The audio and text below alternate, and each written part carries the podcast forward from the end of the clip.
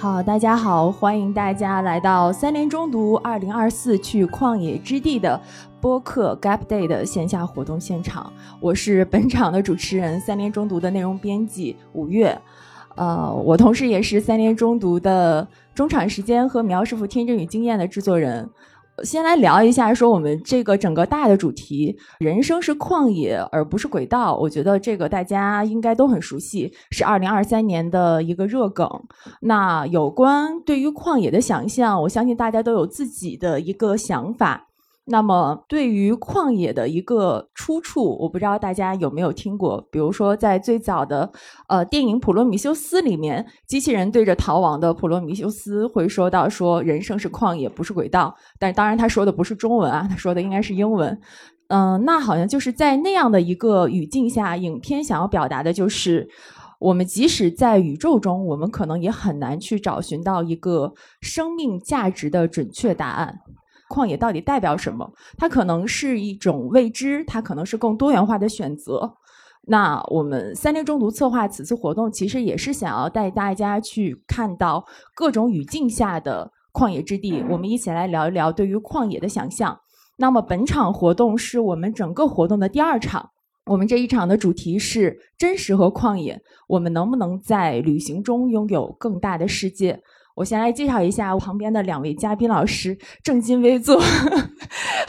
我们都可以放松一点，因为我们这次就是一次聊天嘛，对吧？然后先介绍我旁边的何碧老师，他是播客东腔西调的主播，同时也是北京大学历史学系的博士。那东腔西调其实在我们三联中读已经入驻很久了，也是我们的老朋友。何碧老师先跟大家打个招呼。呃，非常感谢三联中读做了这样一个平台，让我有机会跟大家分享啊关于。于旷野和关于旅行和我们人生之间的一系列关系，然后也非常开心能在今天下午和大家见面，呃，感谢。嗯，然后我们另外一位嘉宾就是我们的耿硕老师，他是中央美术学院人文学院的副教授，同时也是我们三联中读八条古道游学中国的音频课主讲人。谢谢大家，我真的是中读的老朋友了吧？我其实刚刚旅行回来啊，前天刚从四川那边回来。可能好像又晒黑了一点吧，谢谢大家。嗯，就开场就已经开始点题了。其实，在刚才的时候，我提到了一些关于旷野的出处。我不知道大家对于旷野是什么样的一个理解和想象。呃，对于很多人来说，可能在大众和媒体的描述里，旷野更多的是指向一种远方，或者是自然的这种启示。那很多人会把旅行作为我逃离主流的轨道，进入旷野的第一站。然后两位老师其实有很多的相似点，像刚才呃耿硕老师也提到说他刚旅行回来。那两位老师都是学者，然后同时又高校毕业，但是他们同时又是旅行达人，所以我们觉得让他们来聊这个话题是最贴切不过的。所以第一个问题就是想抛给两位老师，我知道两位老师是在自己的主流轨道之外都做了一些。旷野上的一个尝试，我不知道两位老师自己有没有这种轨道和旷野的这种困惑，就是你们怎么看待这种旅行和旷野之间的这种关系？就像刚才呃五月说的那个，我在自己的人生轨道之外，在抽象意义上做的呃旷野工作，其实就是在做播客。播客是个兼职，呃，主业其实还有其他的工作。呃，我是本来是做这个编辑的。那在这个过程中，就是我在尝试在。日常的呃轨道之外，是不是能够去拓展我对于外界的认识？因为本硕的专业学的是社会学啊，本来就是一个非常杂的专业。那到了博士阶段学历史学啊，仍然是一个非常杂的专业，只不过时间段不一样，学的是过去的杂。所以这样一个呃求学的经历会刺激我说，尝试要不断的和自己不一样的、和自己设想的呃以及正在生活经历不一样的东西去不断的碰撞。可能才能丰富我对于经验世界的这个理解，所以在这个意义上，我就是在自己的轨道之外啊，在自己既定的轨道之外。因为其实读了博士以后，就是一个非常狭窄的轨道，呃，它基本就注定了你要么去直接做学术工作，要么就是做和学术比较相关的工作。那我是在做学术编辑，也是个比较相关的工作，所以只在这个轨道里面，你就无法去对这周遭世界有更深入的一个理解。那你的学学问，你自然也就无法做好，或者说你做学术编辑，你就无法对别人的学问有一个很深入的判断。所以我在通过这样一个额外的探索，去让自己能够更丰富起来，这是一方面。然后第二个方面呢，其实是再宏观一点啊，就刚才吴越老师讲的，说呃，对于人生经历的这个轨道和现实中的这个旷野上的旅行之间的关系，这一点其实也是和我的呃求学经历有关。就是之前也是跟耿硕老师聊了一下，我们俩有一个共同点啊，都是小镇青年。小城 啊，小城，小镇稍微大一点。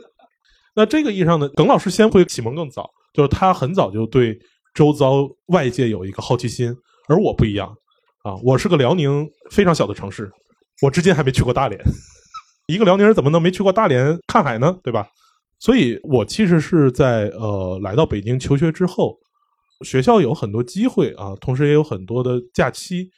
能够让处在这样环境里带着推着我啊，我之前没有一个自我想去探索的意识，但是来到了这个学校，然后有这么多假期，然后有这么多周围人的带动，就开始去旅行，以及我们专业也要去做田野实践，然后要去不同地方做调调研，然后有了这些周遭刺激，才会对我既定的一个想象，说我一个小城市的人，哎，我们东北人都想来北京发展嘛，对。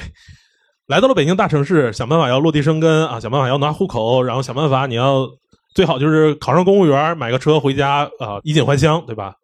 但是学了社会学，走了全国很多地方去做了调研，啊，有了这种超越于我自己熟悉的生活状态的一个刺激之后，我才发现可能世界会这么大，有这么多生活的可能性。反过来，对于我再去考虑自己。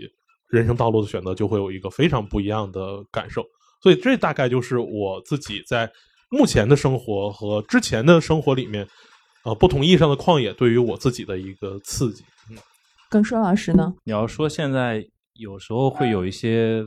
疑惑或者尴尬，那我觉得在我身上比较明显的一点就是，当人家听说你是中央美院老师的时候，都觉得你会画画。啊，我有时候去地方出差的时候，他们说：“哎，刚说你要么给我们画个什么吧？”我说：“我真不是学这个的，因为我从本科到博士都是读的 考古学，啊，我是正儿八经考古学的科班出身。但是后来呢，我是到了中央美术学院去做了艺术史的博士后，就从那个开始是有一个稍稍的。”呃，我觉得也不叫转型吧，就一个拓展。所以我现在的主要研究方向是呃美术考古，也就是考古学和艺术史的一个结合，那是一个小的变化。再一点呢，就是我现在我的主业当然是在大学里面教书，也带学生，我还有我的学生来到今天。那除此之外呢，我这几年大概五六年来吧，做了其实蛮多的这种公众普及传播的工作。当然在中读是做的比较多哈，专栏等等，其实也做了一些电视。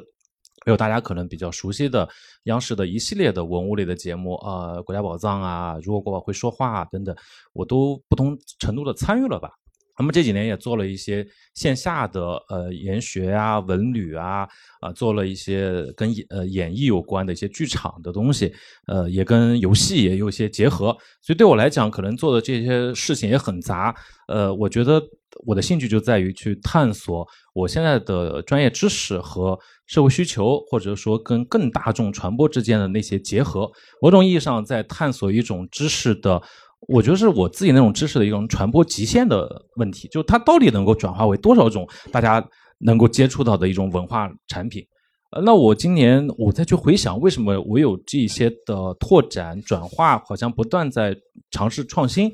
呃，我在想，我身上的这个基因里面东西是什么东西？我想可能还是跟小时候你说到的对旷野的一种向往是有关系的，因为我出生在安徽啊，靠近。南京的那么一个，嗯，大家不要说说南京就是徽京啊，对，但确实靠近南京很近的一个安徽的县城里面，小时候去南京也很多。我为什么我小时候我就觉得对外界会有很多的向往，就在于我记得我五六岁的时候，我妈有一次去上海出差回来以后，给我买了一个那种八十年代男孩玩的那种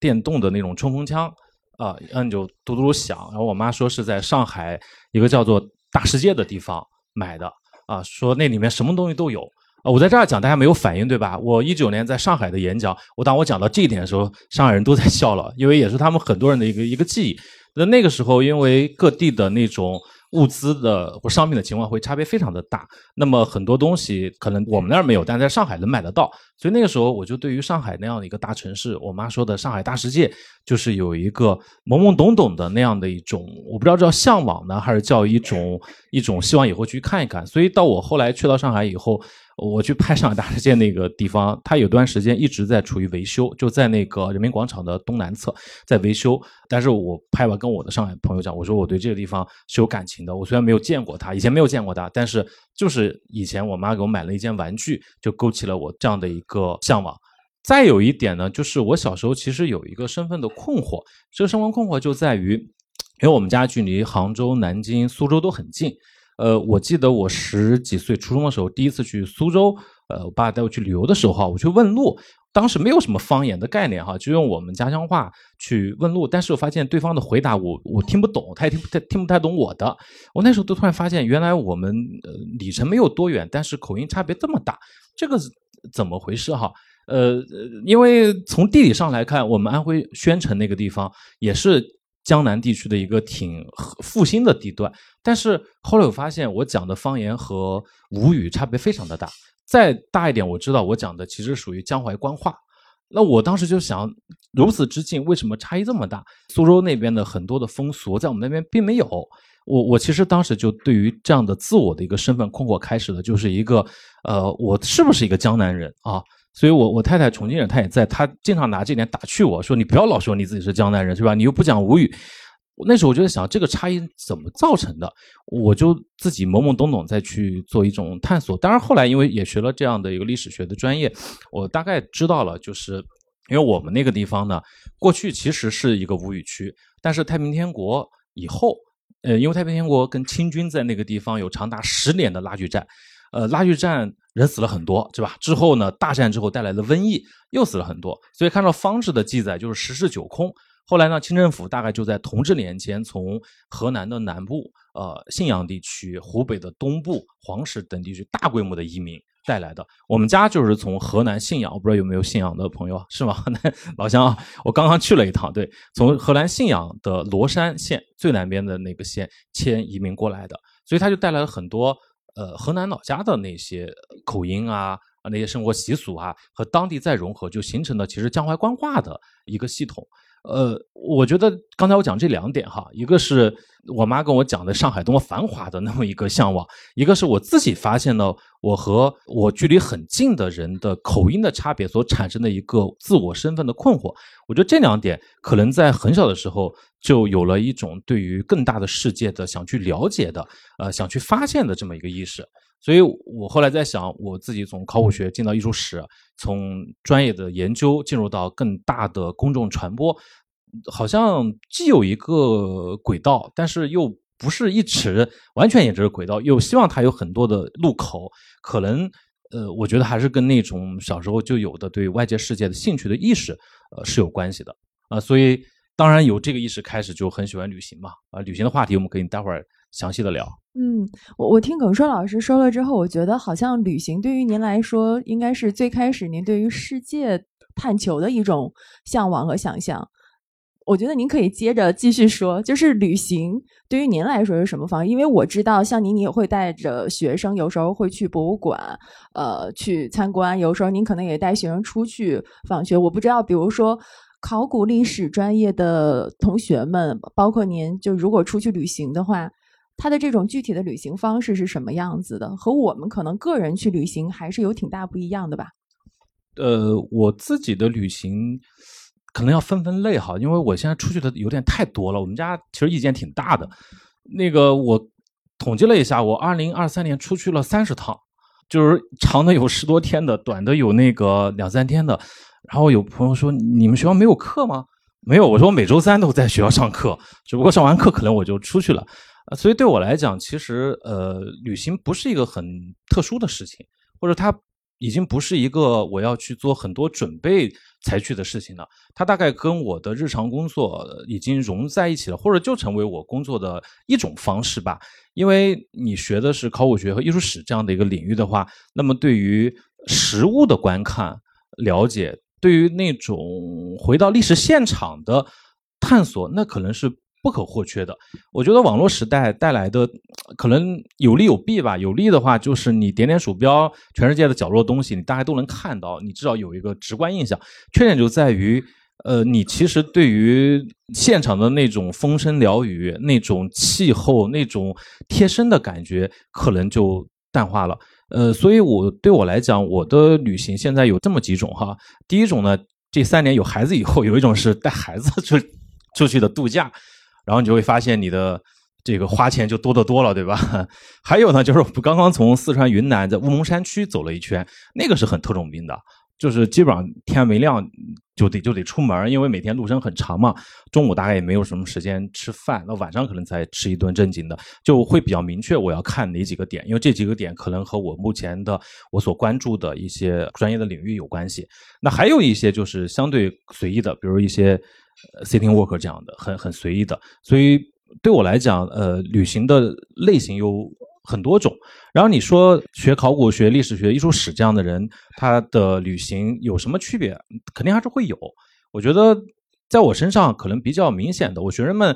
呃，我学生们经常我知道，就在我朋友圈里面看我这个 去了哪儿，然后时不时我天天说把截图截下来，就作为一个未来的旅行指南，因为我还是会表达一些我对一些自然、一些人文的一些看法哈。呃，那可能稍稍呃，我丰富一点，就是我大概还是会有一些知识体系去去看待一个东西，呃，会把我看到东西放到我已有的观察的体系当中去判断理解它。我觉得这一点是比较重要的。别说太抽象了哈，举举例子来说哈，呃，我觉得我现在的旅行当中很重要的一点就是我会关注。一个地方，比如说自然和人文的那种结合，啊，不单纯是自然，也不单纯是人文。我有过很多年的时间去行走大运河，啊，从北京到杭州，当然分段哈，沿大运河的很多的城市地方都去过。呃，走这些地方当中呢，就会有一些很有意思的发现，不知道大家有没有这个印象哈？就是。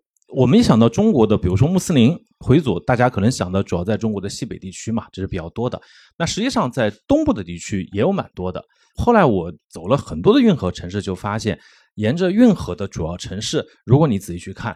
都有一个回民区。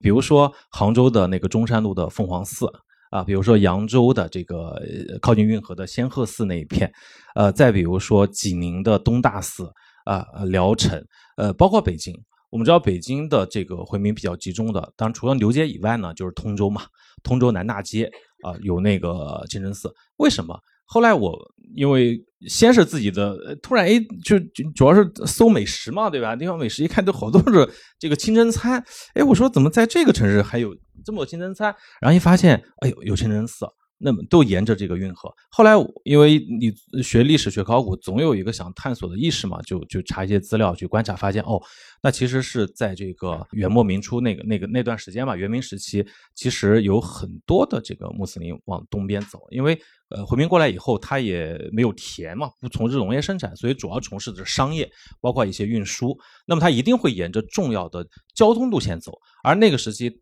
大运河是中国南北向最主要的交通的动脉，所以他们一定要沿着这个交通动脉分布。所以你就会把一个当下的一个现象和一个历史形成了一个结合。那我觉得在这个时候，这种历史知识其实是有助于你去观察和理解当下的世界的一个视角。所以你要说有什么一点特别，我觉得有。呃，如果我们再说一下运河的话，因为我这这两年比较关心哈，我还有一个感受就是。呃，我们今天对于像大运河的宣传，我觉得就是有时候声音太过于单一了。过于单一就是我们当然，我觉得它很伟大哈，我也非常的觉得它很了不起。如果没有运河，中国到后面几百年南北方的一个统一，呃，这个文化经济的交流不会达到这样的一个发达的程度。但是如果你只说这一点的话，你其实不能回答一个问题，尤其不能回答我有时候做青少年研学教育时候孩子们一个问题，就是。那为什么大运河不用了，对吧？你你你说它都是好的，就它伟大，那为什么不用了呢？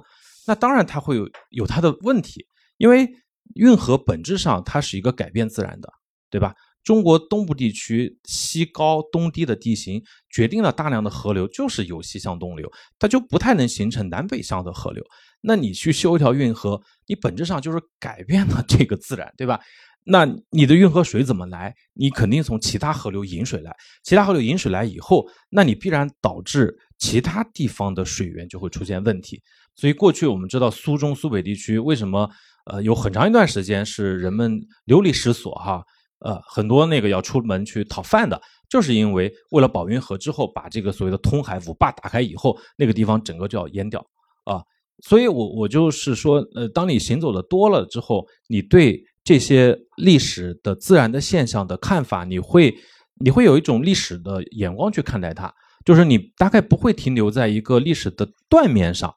会简单的评判它的好不好，而有一个历史的纵深去看它。那如果你有一个历史的眼光去看待这些现象的话，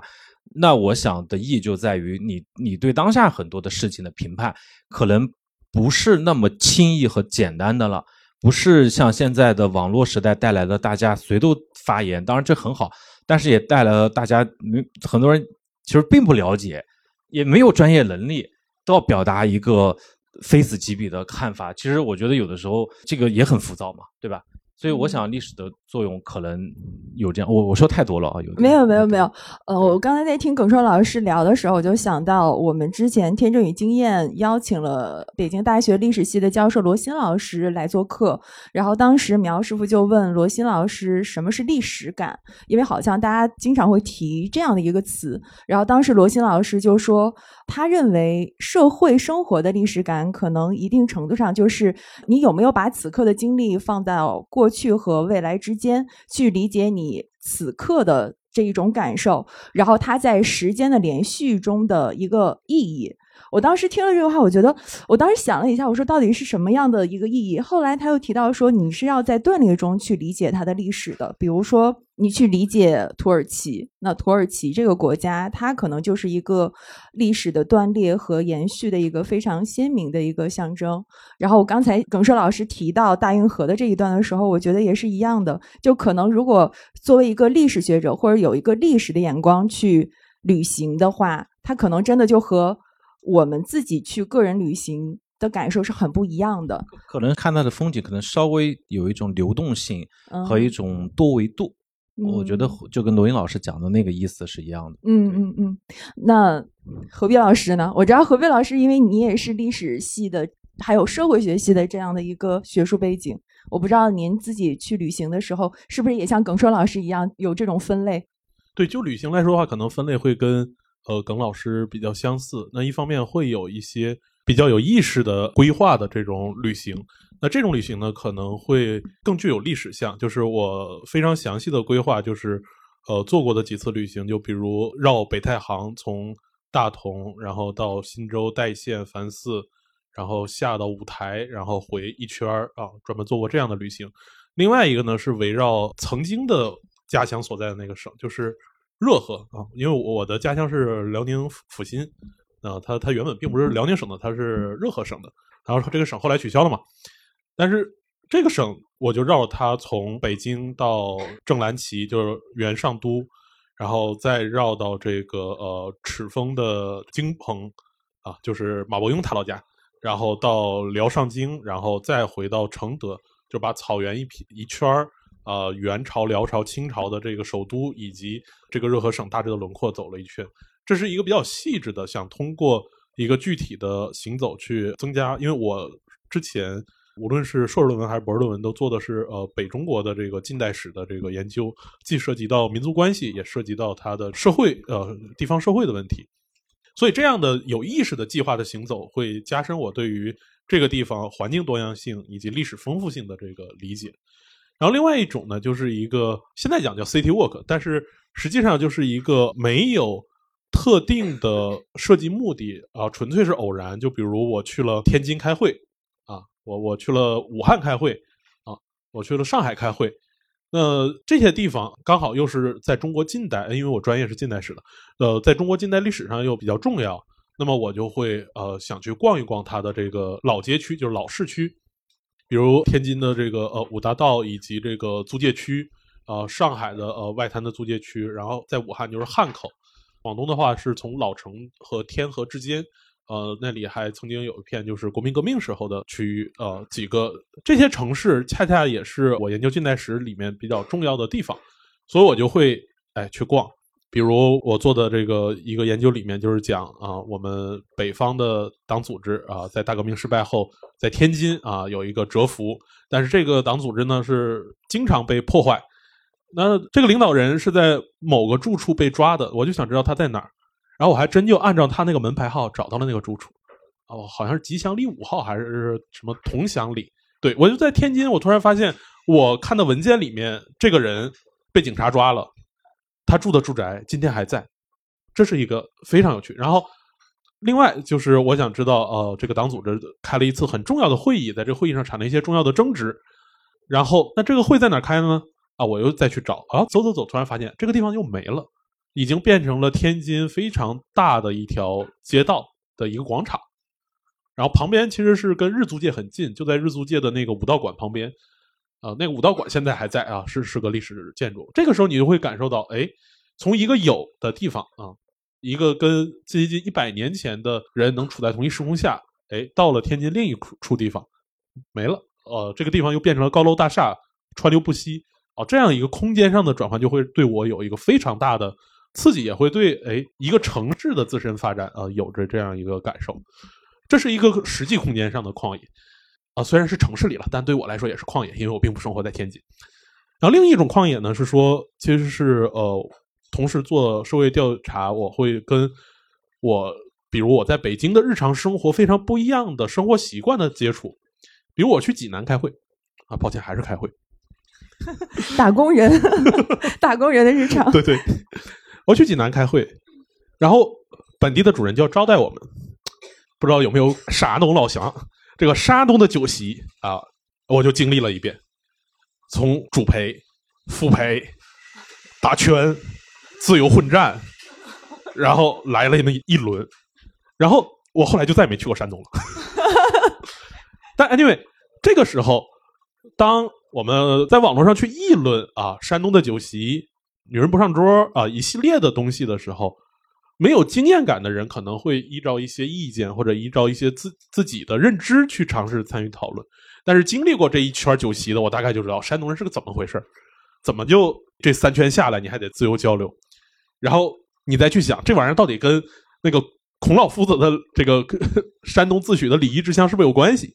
然后另外一次呢是一个调研啊，我们是以国家级单位的一个名义下到一个县里面去做考察。那我们会在书本上，呃，当时学社会学，我们会从书本上了解各层级的，比如政府的运作逻辑啊，然后地方政府的运作逻辑啊，然后地方经济的运作逻辑啊。我们看文字呢，感感觉哎，一个又一个非常有趣的故事。但实际真下去的时候，我们以一个国家级的单位派出的人员的名义下到县的时候，你在什么时候就要知道，省政府在跟着，市政府在跟着，县政府在跟着。然后这么五四级政府的人跟着陪着我们一起去村儿里面看经济发展，这个东西你也是很难说我在北京的日常生活里面有过这样一个经验的，而这种田野经历会给你一个非常大的刺激，让你体会到说哦，也许之前读的啊可能只是文字上的东西，但是经历了这一套，当然陕西有个好处就不需要山东那样给你陪酒打拳，对吧？但你该喝的还得还是得喝，然后。你你该该赔的还是得赔，然后有了这么一套经验之后，哦，我突然发现，在我日常生活之外，因为我现在的工作和生活跟跟那个系统就是关系很远，但是我大概有了那样一个经验，让我知道，哦，还有那么一群人在那样的生活着啊，就你你很难想象，我半夜后半夜两点想出去的时候，突然有个人窜出来，说啊，老史，这个你你你有什么需要帮助的吗？我靠，这这这太吓人了！我只是想出去买瓶水喝，然后他这个后半夜两点还在给我看门，这个就就非常非常恐怖了，对吧？这是一种。然后第三种呢是说我在度假的时候啊，度假肯定是选择风景优美的地方，而风景优美的地方往往就跟北京就不一样了啊啊，比如说到西南地区啊，甚至到呃华南地区，像海南啊啊云南啊四川啊，去自驾，然后去旅行，去因为社会学往往还是想想观察一些事。就去体会那个地方人的生活状态，比如我和家属去云南，那路上会遇到很多四川人，你又很奇怪，呃四川人为什么有那么多假？啊，对啊，成都的啊，为什么他们有那么多假啊？就就出来旅游，你到当地你会看到，哎，没有男人在劳动，男人最多愿意干的活是有一个，比如有一个店，有一个铺子，啊，都是女性在招呼客人，在做，然后男的就在旁边喝茶、喝咖啡。问来问去，得出一个结论，就是哦，在海南我们去的那个地方的一个风俗是说，啊，女人只有勤奋的劳动，让自己的老爷们儿。特别的休闲，每天必须有时间喝茶、喝咖啡，他的社会地位才高。虽然我是男的，但是我毕竟还是在北京长大，对吧？就这跟我的社会化的经验就很不一样，我就无法想象在海南很多地方啊，女性要通过自己的劳动，必须得让自己的老爷们看起来特别的休闲啊，我才倍儿有面子，才才特别，哎，这就又是另外一种社会经验。所以很多的时候，就是走遍了很多地方，能体会到跟自己不一样的风俗和社会习性的话，然后我才发现，哦，那我之前可能很多视角，可能或者是很多认知，那我认为习以为常的，可能别人并不会认为习以为常。那别人认为习以为常的，可能对我来说这不对啊，甚至会有很大的冒犯。但是我所做的工作和我学习研究的经历本身就在不断的提醒我说，哦，世间本来就是多样。就是有着这样多样化的经历在那儿，然后我们可能很多时候要做的，也许你看不惯，但是我们得先去理解他们啊。我们可能是讨厌叉叉啊，理解叉叉，最后成为叉叉啊。当然不一定非得要去成为，但总之经历了这么多，通过不断的去体验，然后才会让我对这种世间的多样性、丰富性才会有更深的理解。有了这样的理解，可能才会让我在日常的工作里面。返回我的日常工作里头，才会对我的理解的丰富性或者视角多样性会有一个增益和帮助。对，嗯，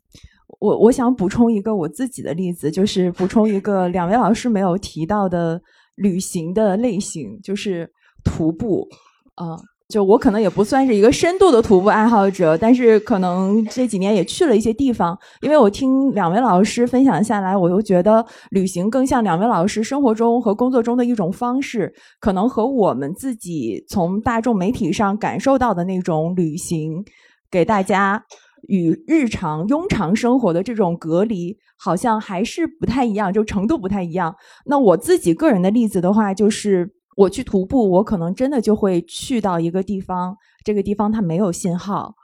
我其实打括号，内心也希望它没有信号。我不知道打工人可能也懂哈。然后比如说我，我一八年的时候去雨崩，那个时候雨崩还没有像现在这样的商业化，它的路还没有开通，我们所有是要走进去的。呃，我们大概可能整个团里十几个人、二十个人。当时户外有一句话叫做。上有天堂，下有雨崩，我们就想说，我们背着包，用脚步丈量走进去，我们去看一下上雨崩村和下雨崩村是什么样的，我们去看一下四千海拔的神瀑是什么样的，而且据说在神瀑下面绕三圈，你就可以实现你人生的愿望。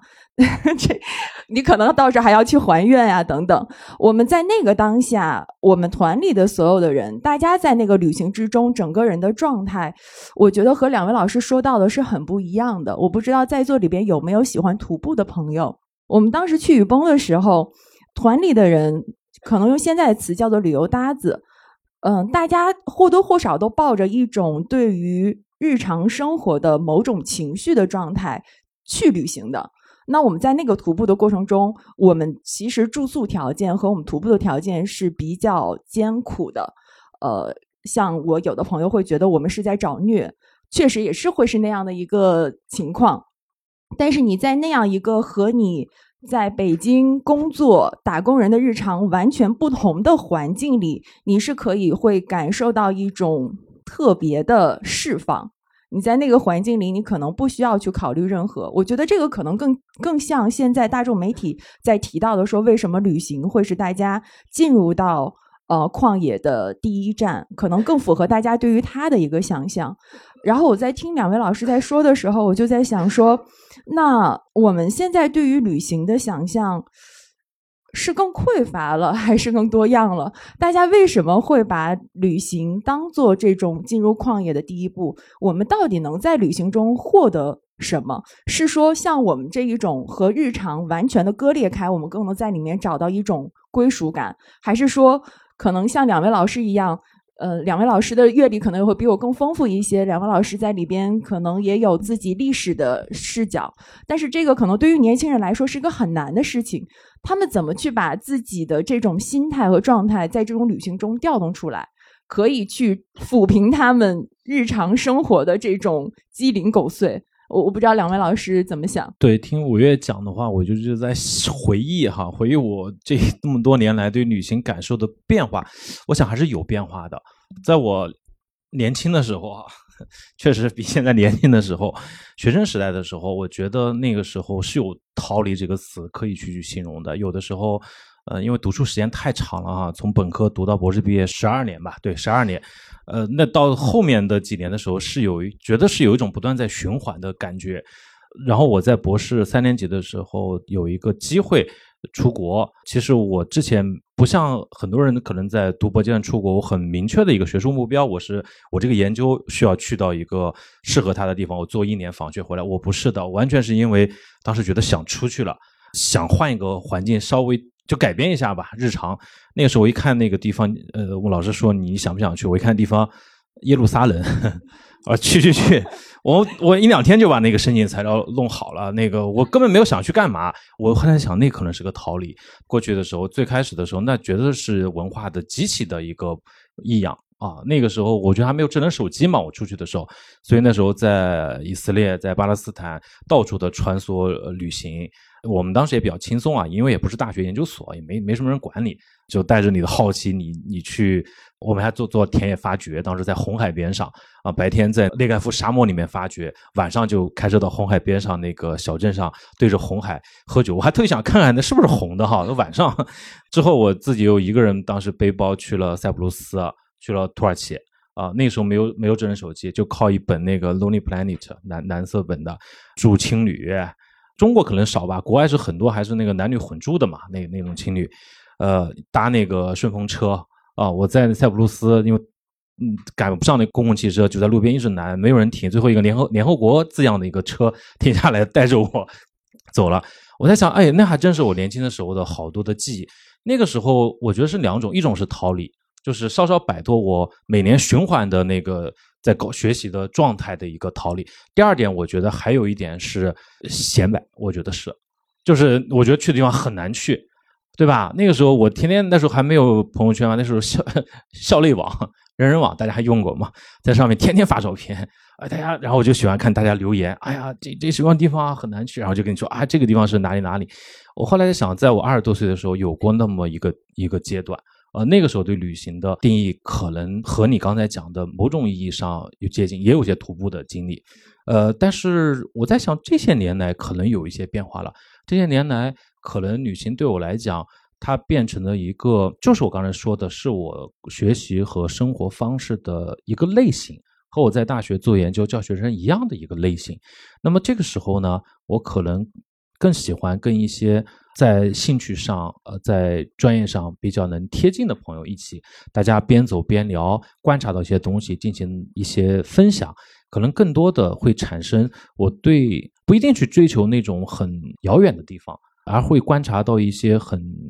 其实反反而很日常的东西。我就想举个例子啊，我今天带了一本书，这个书是一个小的旅游的一个随笔集，它是那个二零一七年的时候。我和那个国内的几位年轻的历史考古的呃学者，我们呃不能叫学者，当时都年轻的这种研究者吧，我们一起出去旅行。这当中有一些有名的哈，比如说复旦大学的裘路明，大家可能知道哈。呃，我们当时就说大家专业方向不一样哈，嗯，不要每年都是一起开会，也有一些。田野考察的机会，大家一起出去走走，去看看。后来大家说去哪儿呢？因为我们都是研究中古的，就研究汉唐的。说来说去，感觉特别没创意。说我们去那个洛阳吧，去去嵩山吧。呃，那那其实就相当于一个家常菜一样，对吧？但是我说，那这个是个家常菜，这不是一个什么大餐，但是呢，它是一个很经典的。因为它是我们能够理解中国中古社会发展的一个非常核心的地区，我们当时就去了。我觉得去的过程当中，还是有一些我们在书斋里读书没有的感受。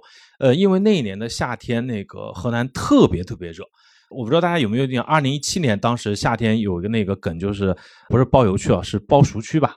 那当时那那个特别热。我们到了洛阳的时候。在捍卫洛阳城的遗址，因为遗址了嘛，所以也没有建筑了，没有这么遮阴的地方。在遗址行走的时候，我们同行的武汉大学的胡红老师，现在他调到北大历史系了，比我还年轻一点。那当时他有点中暑了，有点拉肚子了，他就等着我们，他大概就靠到车前有一点小的阴影下面，坐那儿啊，一边这个喘气，一边等着我们。呃，然后他说他后来他写的这篇文章哈，他在后来他就说他那一刻突然明白了。他以前读史书不明白的一件事情的，这什么事情呢？就是大家知道北魏有个很重大的事件，就是孝文帝迁都。孝文帝把都城从平城迁到了洛阳。迁到洛阳以后呢，很快发生了一个呃非常震动的事情。其实罗新老师在《漫长的余生》当中也写到了，就是他当时的那个长子太子元询，不是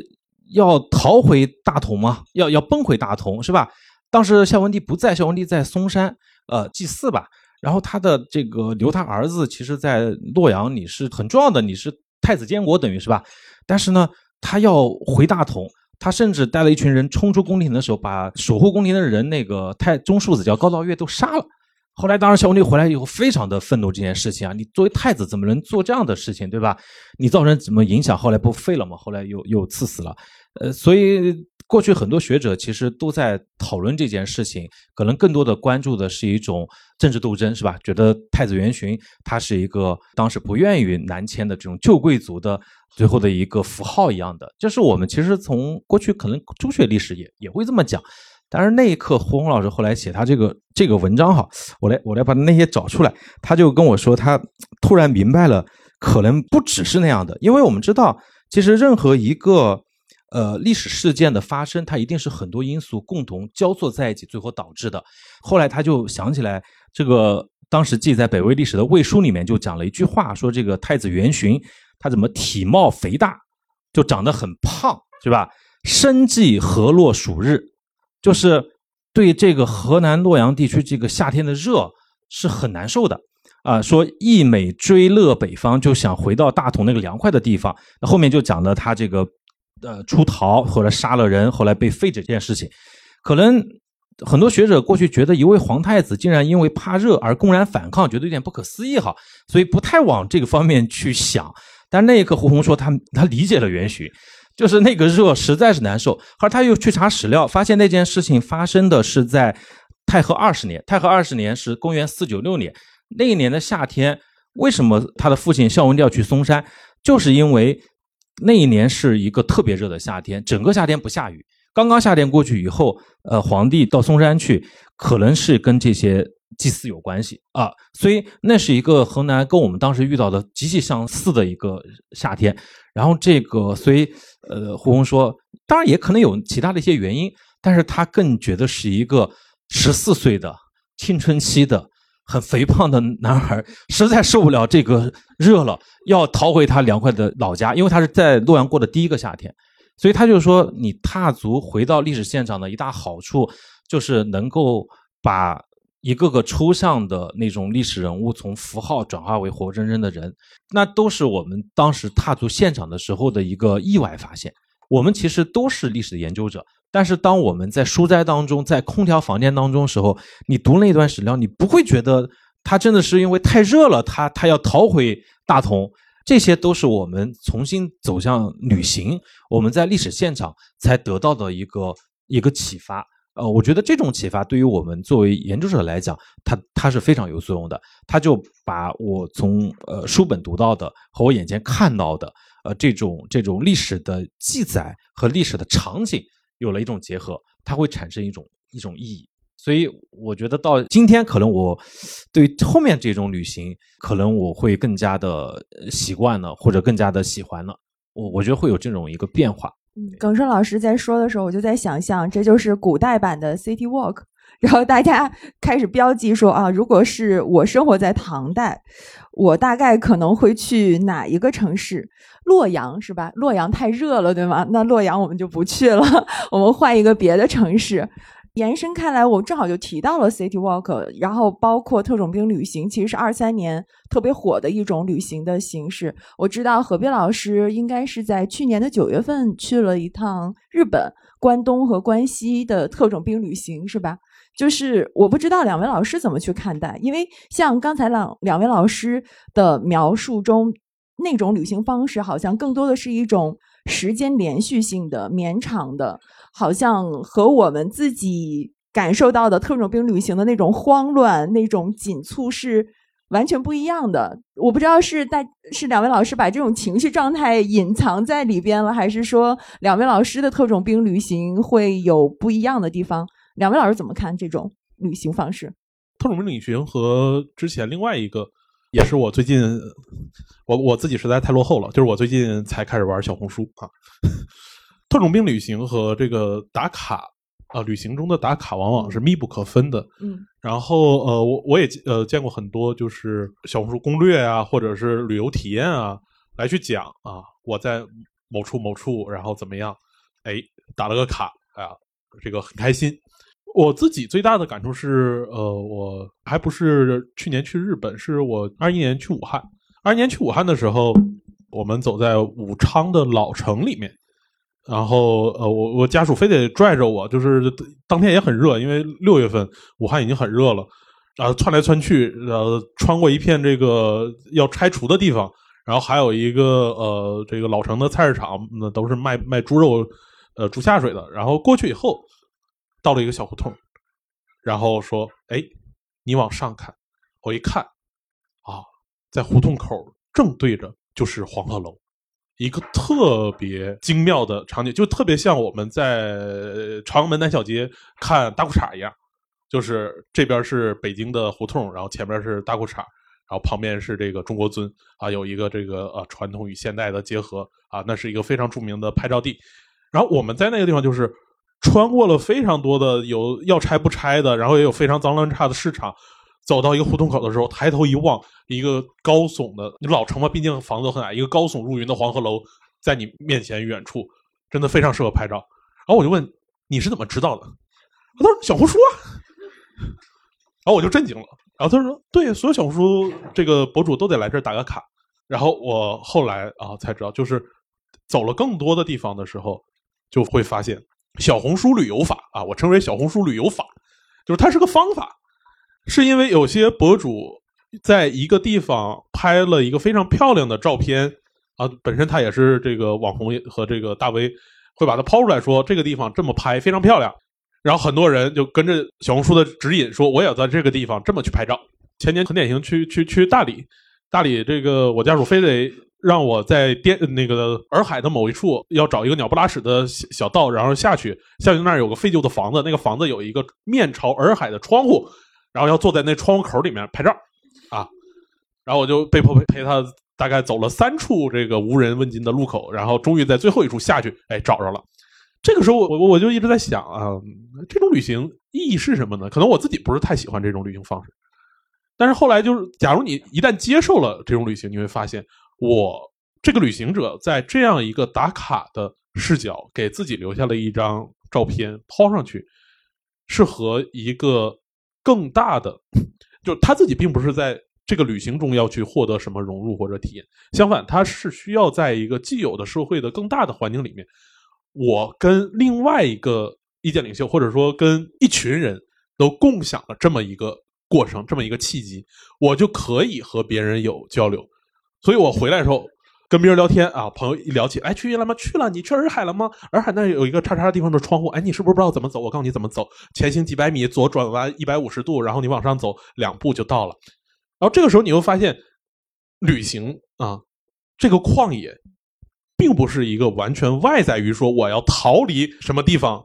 要去怎么样，而恰恰说旷野跟你的生活本身就在现代的传媒技术下就已经被融合在一起。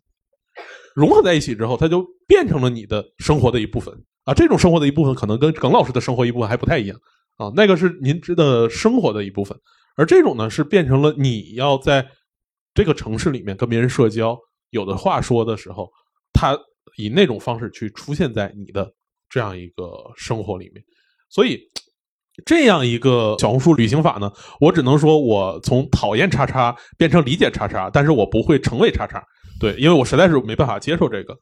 然后，呃，说到自己的这个特种兵旅行呢，则纯粹是因为我第一次去一个地方，会想对这个地方有个更多的深入的了解，所以就行程会排的很密啊。那种情况下，就是去了一个地方，大概可能会走马观花，但是我把这个地方的很多景点都都走走了一遍以后，呃，会有一个总体性的认知，说，哎，这样的话就是收获会比较丰满。就是那种特种兵旅行呢，可能主要就是累而已。对，然后最后说回来，假如要想再抽象一点，就是是我在读博的时候，其实也不是读博了，我在读研究生的时候，三联出版社就出了北大李猛老师的一本书，叫《自然社会》。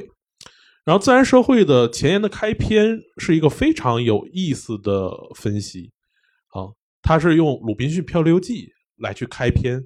讲什么是现代人的状态。假如大家去读《鲁滨逊漂流记》，就会发现，鲁滨逊只有在他不断的外出的时候，他才感觉到自我。只要他回到英国，一旦陷入到了一个生活里面，他就感觉 boring，他就感觉无聊。他甚至非常有意思，就是在他那次呃，就是流落荒岛之后，就总之他经过一次大冒险回到英国之后，他对自己的婚姻生活都写的非常潦草，叫我草草的结了个婚，然后有了个娃，然后我就觉得这生活无聊了，我就要出去。而李梦老师分析恰恰就说，这种你不断的要去出去，再返回，就是你不可能只出去不返回。就是鲁滨逊在荒岛上生活了二十多年，呃，靠着一本圣经，以一个非常自我的。坚定的方式完成了一个自我的救赎，然后能够稳定生活下来以后，但他依然要心心念想着去获救啊！甚至星期五来了，给他吓了一大跳啊！这个周围竟然有这么多陌生敌人，那不重要，重要的是我依然要想着我获救。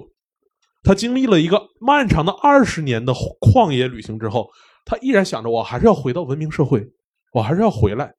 但回来不重要，我只是我是要不断的出去回来，出去回来。才会构成一个现代人的自我的这个完整的生活。我对这个理解之前还只是停留在字面意思。我直到二二年那一年鸡飞狗跳的，我从一月份回了一趟家，回来以后到十月份这一段时间我就没出过北京。然后我绝大部分的生活状态，呃，也是因为这个客观现实导致我就要么是在家里，要么就是在家和单位之间这么一段地铁上生活，就是。我应该是从十八岁来到北京上学之后，从来没有过说连续近三百天没有超出自己生活半径十公里，甚甚至因为地铁上虽然是十公里，但是我并没有出地铁嘛，就是没有出过很小的一个圈子。然后我就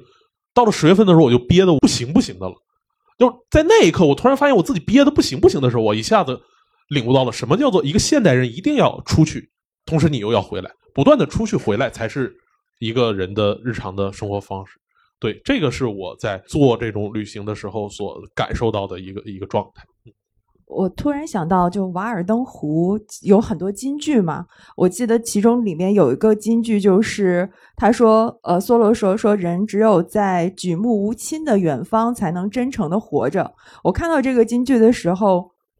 那个时候还有点小，就是上大学的时候看的这本书，然后我就在想。我要去到多远的远方呢？就是你旅行的话，好像也是一个逃离现在，然后去到远方这样的一个过程。刚才不管耿硕老师讲，还是何冰老师讲到的，都是就是我们出去了，就是我们先有一个迈出去的这一步这个动作，然后我们出去了之后，然后呢，就是这个，我是觉得特别想要再跟两位老师探讨的。尤其像像耿硕老师说，您去年出去了三十多次，您每次回来之后心情一样吗？你要不问我都没想过这个问题，所以就是，其实我们今天聊的一些主题，你我在之前我没有真的去想过，可能就是他已经在我身上，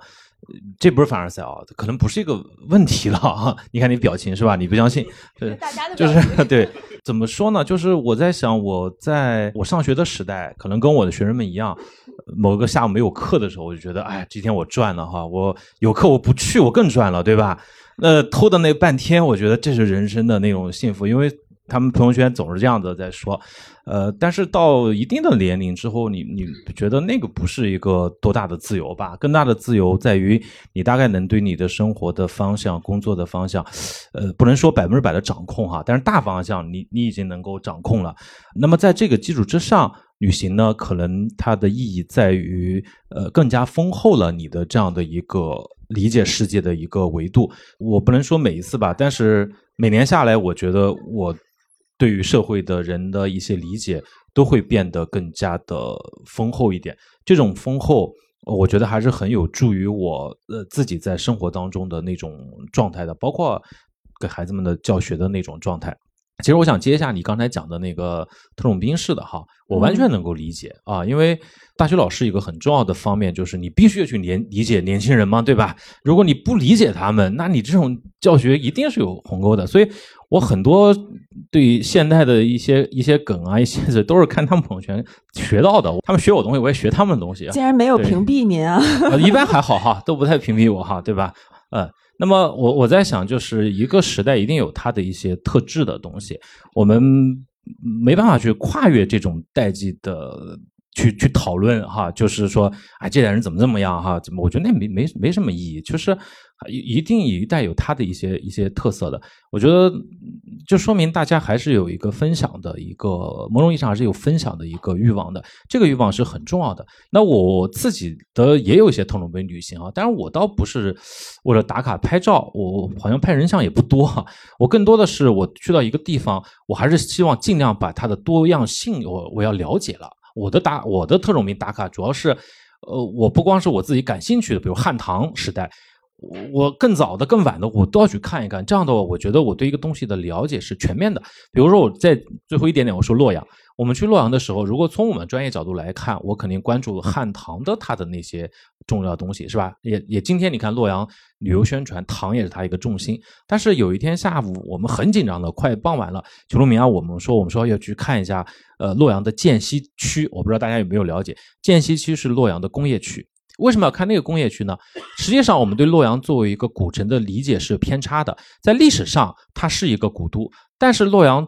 在宋代以后，它已经从一个古都，呃，慢慢慢慢随着整个中国政治经济中心的东移，它已经开始衰落到一个州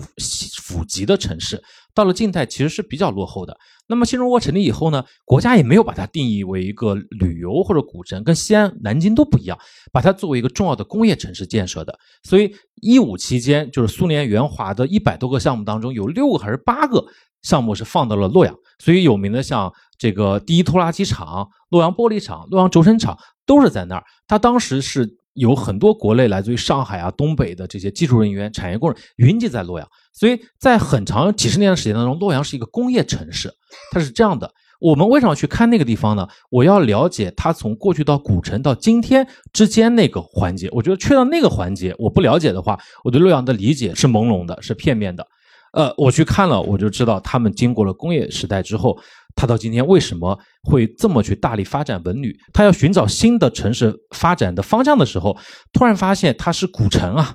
它是有最好的一个历史资源的，这是独特的，也不需要我拼命去去宣传，大家都知道的。那么他们就抓了这个东西，把它建立成了一个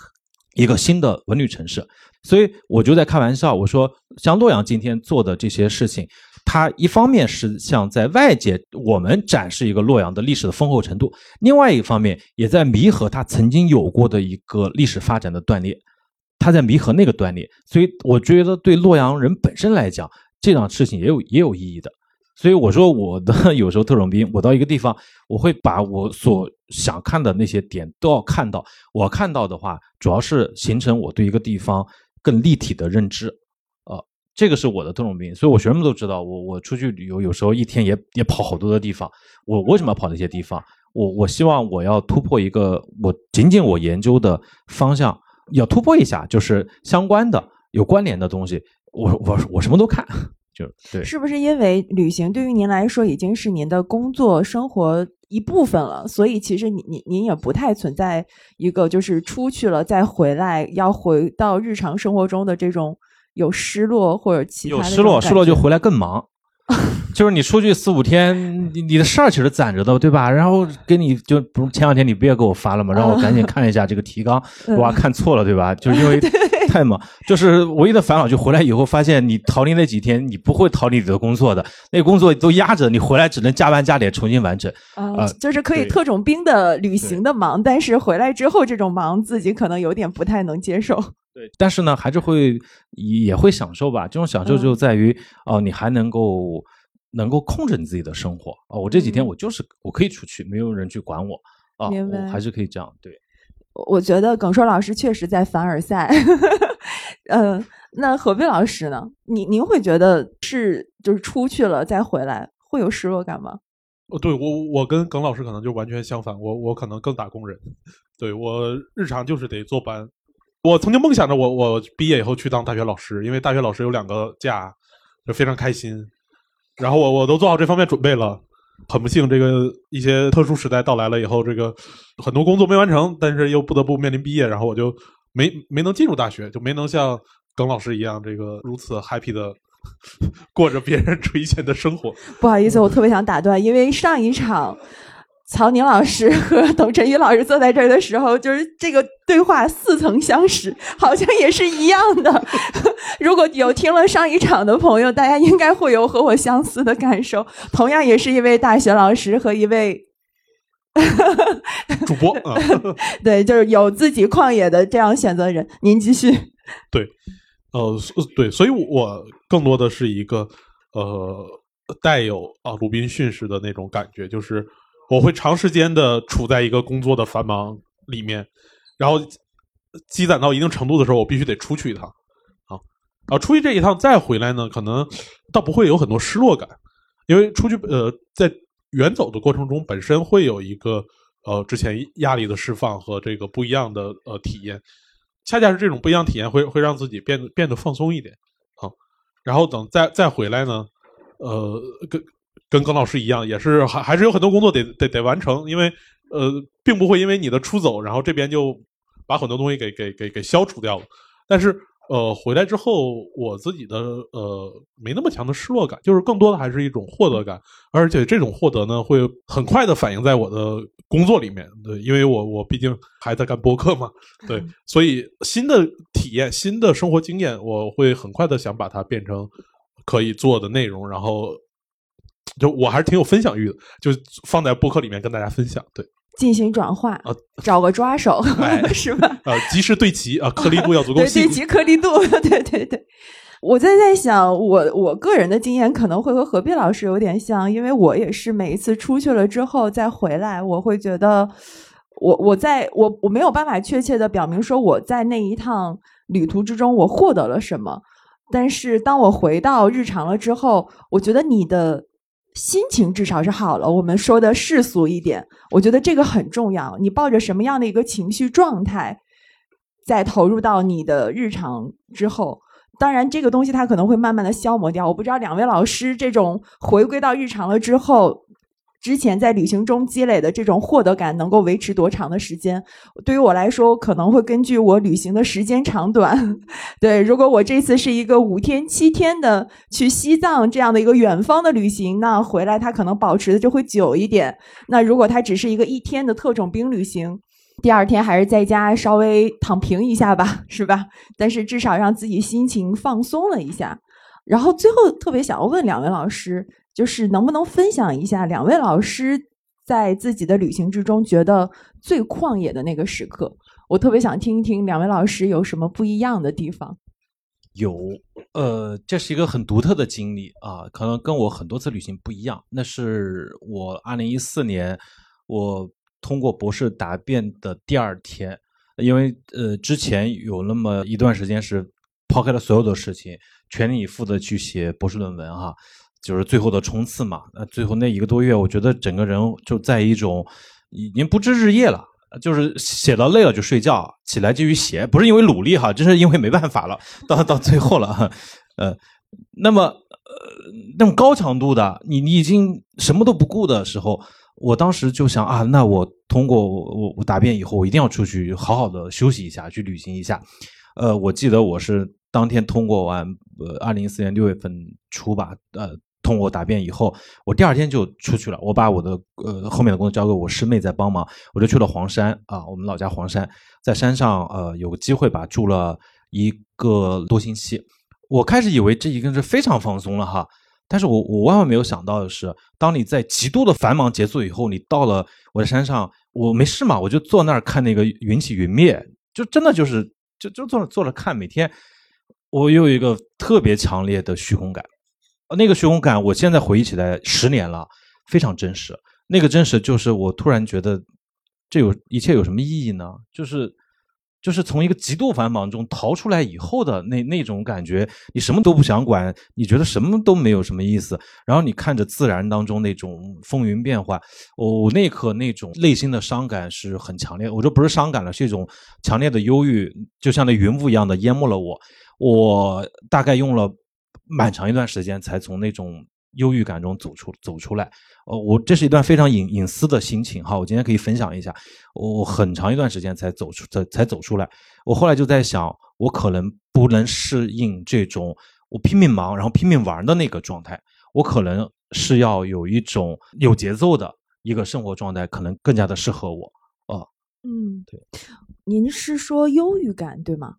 就是恰好可能处在我觉得那时候刚刚毕业要要工作那个三十岁那个年龄也有关系哈，呃，在一个非常繁忙的时间结束以后，我突然到了一个太闲的状态了，我真的坐在山上就看云，呃，看了一个星期就是看云，啊，就突然觉得没意义嘛，你就觉得忙也没意义，坐着也没意义，你觉得那个那个那些东西跟你也没有关系，然后你一瞬间就觉得那种。特别强的伤感，呃，那种生命的虚空感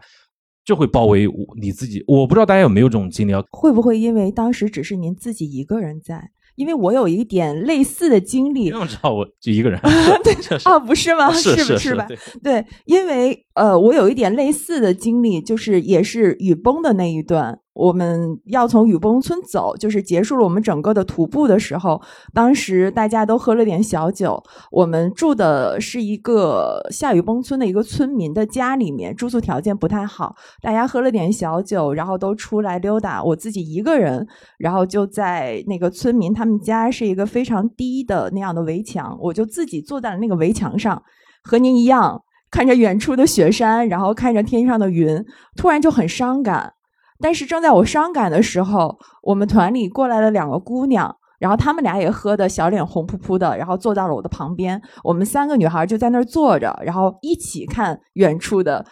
云云云面，嗯，然后看着看着的时候，不知道是谁就开始哼了个歌。哼哼那个当，然后大家哼起来，哼着哼着哼着，因为我们就坐在雨崩村的，呃，就是在那个围围围墙上，其实就是大家过路的人都能看到我们。慢慢慢慢慢慢，就是我们团里的人，三个、四个、五个，男生女生就都过来了，我们就全部都坐在那个地方，然后大家一起唱起歌。那一瞬间，我觉得我的那种。不管是失落感也好，还是所有的在日常生活中积累的这些情绪，在那一刻，我觉得全被抚平了。我就在想，是不是当我们一个人去到了远方，我们可能在大自然中，有的时候，你面对大自然的这样的一个伟大，你会觉得你自己的那些所谓的情景悲剧，不过就是大自然史诗中的一小部分，非常渺小的一部分。但有的时候，你可能自己一个人在那儿就很容易伤感，因为你觉得天地如此之大，我如此之渺小。我觉得可能这就是两种不同的心态。建议您下次可以找一个搭子。何冰老师呢？再分享最后分享一下您的旷野时刻。我可能跟两位老师会呃会相反一下，就是并不是说自然的宏伟把个人的这样一个呃琐碎给呃抚平的状态。我经历过很多旷野时刻，但是。离我目前最近一次，也是印象最深的一次，是二二年的十二月十六号啊，我印象很深刻，因为我是十二月十号阳首阳的，然后我因为体质还好，就是大概烧了两天就退烧了，我大概是周呃对周二、周一周二开始烧的，然后呃周三退烧，我大概周五的时候就感觉人差不多了，呃可以了，然后我在星期六的时候就。开车去了门头沟和昌平交界的北齐长城的一个旧址，车先是盘上一个山坳口，然后停在那儿以后，有一个已经已经封闭了的旧步道啊，说是危险，然后我就我就翻了铁丝网进去，我那阵儿就是刚刚刚首阳之后第五天，我一口气直接爬到顶，就是爬到沸腾的那种，然后当我。看着踩着脚下城墙，因为那是北齐的城墙嘛，大概已经一千五百多年了。然后这个我正在玩味的时候，然后我往山这边啊，山东南方向看，是是北京平原，然后还有阳光，然后我一回头，整个燕山的山谷里面全都是灰蒙蒙的风雪。我第一次体验就是说，就是所谓燕山雪花大如席啊，并不是说像上个月那样就是飘飘的大朵大朵的很浪漫的雪花，而是一个疾风暴卷的那样一个状态。然后我站在山顶上，面对着风雪，已经快打我脸上了，呃，已经打在我的脸上了。对，我我在看着那场巨大的风雪向我奔涌的时候，我大概哎，一一个瞬间我呃活过来了。然后我大概说，既然我能在第五天我就可以这么一口气搞上来，当时还测了一下心跳，一百三，就是的的的确心率有点快，然后肺有点疼，但好在就是呃这些事情挺过来了，然后就就下山，然后再回去。对，就是有在那一刻你去看到一个完全不一样，就在这边你还能看到阳光，你还能看到蓝天，然后对面就是一个漫天乌云，然后全都是风雪。裹挟着，然后过来的时候，这样一个大自然的对比，然后当然时间很快，只是很很快的一瞬间，因为我是跑着上去，跑着下来的。但因为有这样一个之前的这样一个呃生活的境遇和自然鬼斧神工给你的一个景观冲击，会让你有一个呃非常不一样的这样一个体验，使得说我 OK，我还能继续再活下去。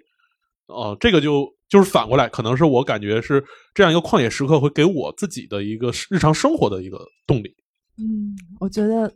特别诗意的，可以鼓掌了。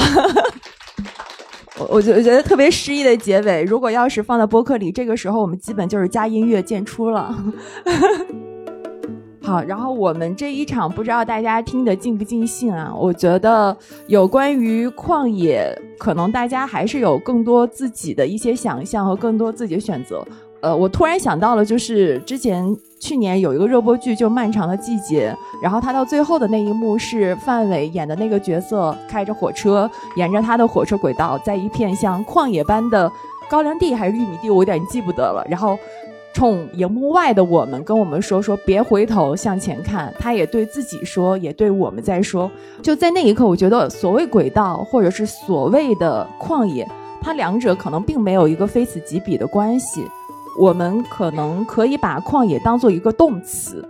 就是不如我们把自己的日常也变得旷野化。那这个旷野化到底是？什么样的一个感受和概念？我觉得大家因人而异。大家可以把自己当做一种方法，把自己的感受放入其中。不管我们是选择旷野还是选择轨道，我觉得我们都可以理直气壮。好的，本期节目就聊到这里。二零二四去旷野之地整个系列的三期节目会在三联中读的原创播客矩阵中同步上线。欢迎关注我们的播客合集《Talk 三联》和中长时间，大家可以在三联中读、小宇宙、网易云音乐、苹果播客、喜马拉雅等平台搜索“二零二四去旷野之地”，欢迎订阅收听，谢谢大家。